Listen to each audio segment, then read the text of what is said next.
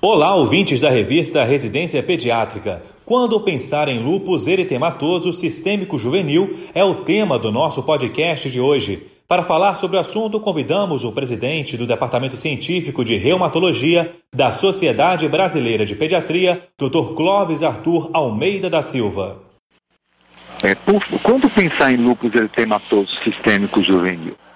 O lupus juvenil é uma doença crônica e ele é considerado é, o protótipo da doença autoimune sistêmica.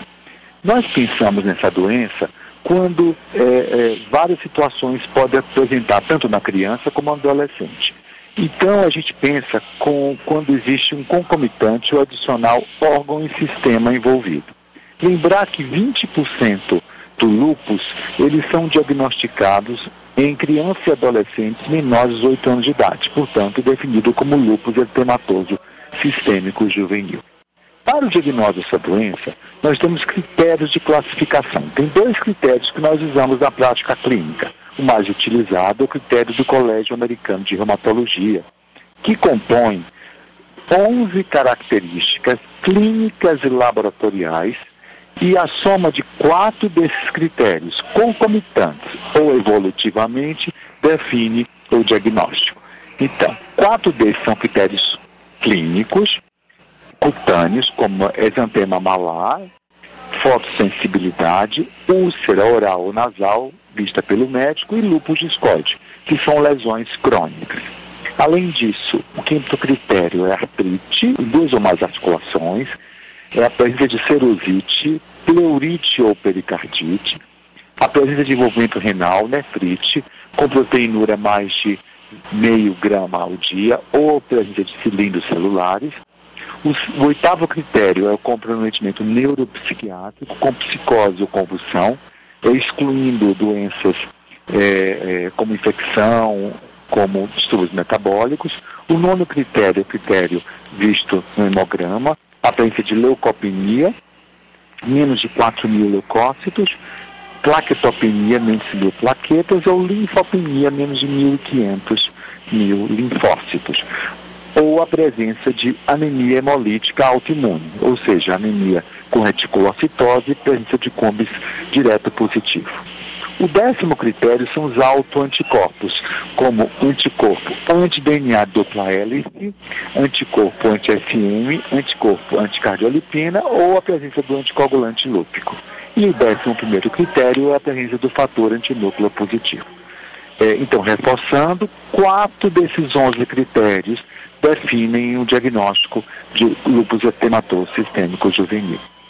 Os critérios mais sensíveis é a presença do FAM positivo. Dizer, praticamente 100% das crianças e adolescentes têm FAM positivo. Então, hoje, com as técnicas novas de pesquisa do fator antinúcleo, praticamente não tem lúpus eritematoso sistêmico juvenil com FAM negativo. Então, reforçando, todos os pacientes têm FAM positivo. Tem um recente critério chamado critério de Slick, que é um critério é, com mais características clínicas e laboratoriais, e também, quatro dos onze definem o critério de SLIC. Esses critérios vocês podem é, estudar e reforçar isso na prática clínica, tá? Esse critério é interessante porque ele pode ter apenas é, é, nefrite lúpica confirmada por biópsia. Então, se você tem uma biópsia com nefrite lúpica e que tem FAM ou anticorpo anti-DNA dupla positivo, ele também define é, lúpus eritematoso sistêmico. Então, resumidamente, é, quando deve pensar em lúpus eritematoso sistêmico? Existem diagnósticos diferenciais. É, então, por exemplo, outras doenças autoimunes, é, como púrpura de Renox online, pacientes com artrite crônica, pacientes com fraqueza muscular, pode ser a primeira manifestação do lúpus pediátrico. Além disso, é, algumas infecções agudas e crônicas podem mimetizar lúpus pediátrico.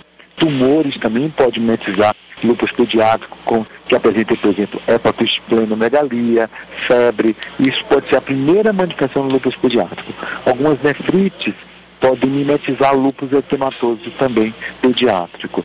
E algumas doenças autoinflamatórias, cursar com febre, com perda de peso também pode mimetizar lúpus pediátrico. Então, lúpus é sempre uma doença que que a gente deve pensar, principalmente para os pacientes que têm hepatospleno, megalia febril, febre de origem determinada, vasculites, artrite, principalmente recorrente, nefrites, com proteinúria, cilindrúria, hematúria, principalmente no paciente adolescente, principalmente no, no sexo feminino. Tá? Então espero que isso tenha corroborado para vocês. Caso vocês tenham alguma dúvida, a gente tem é, links também que possam auxiliar na prática clínica a reconhecer as crianças e adolescentes com lúpus eritematoso sistêmico juvenil. Muito obrigado. Esse foi o Dr. Clóvis Arthur Almeida da Silva falando sobre quando pensar em lupus eritematoso sistêmico juvenil.